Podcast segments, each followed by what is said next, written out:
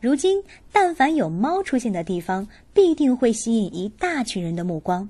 比如，最近央视新闻节目就因为视频中意外出现的猫叫声，吸引了七千万网友蹲点央视新闻的社交平台云吸猫。其实，吸猫并不是近几年才兴起，不论在古代的埃及、日本或者中国，人们都早已拜倒在喵星人的爪爪之下。四千年前的古埃及人认为猫是太阳神拉、战争女神赛克迈特以及欢愉女神贝斯特的象征。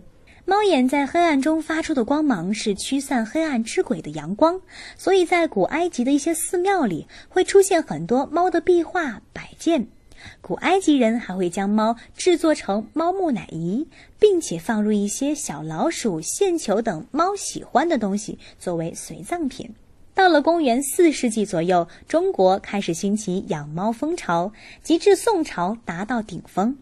那时候的人们需要准备盐巴和小鱼，才能迎接喵星人到家中。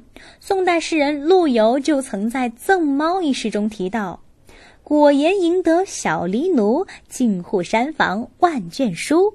惭愧家贫侧熏薄，寒无沾作食无鱼。”而且古人给猫起名也是颇为风雅，白猫叫齿玉削飞链，黑猫叫做乌云削铁等。及至公元七世纪至十世纪，随着唐朝僧人东渡日本，猫也随之首次引入日本，故而那时的猫又被日本人称为唐猫。最初只有日本皇室才能养猫。到了明治时期，才走进千家万户，并且创造出大量与猫相关的语言，比如“猫背”是形容弓着背的人，“猫额”形容很小的面积等等。到了近现代，日本人更是创造出机器猫、Hello Kitty 等广为人知的猫卡通形象。那么，为什么世界各地的人都如此痴迷于猫呢？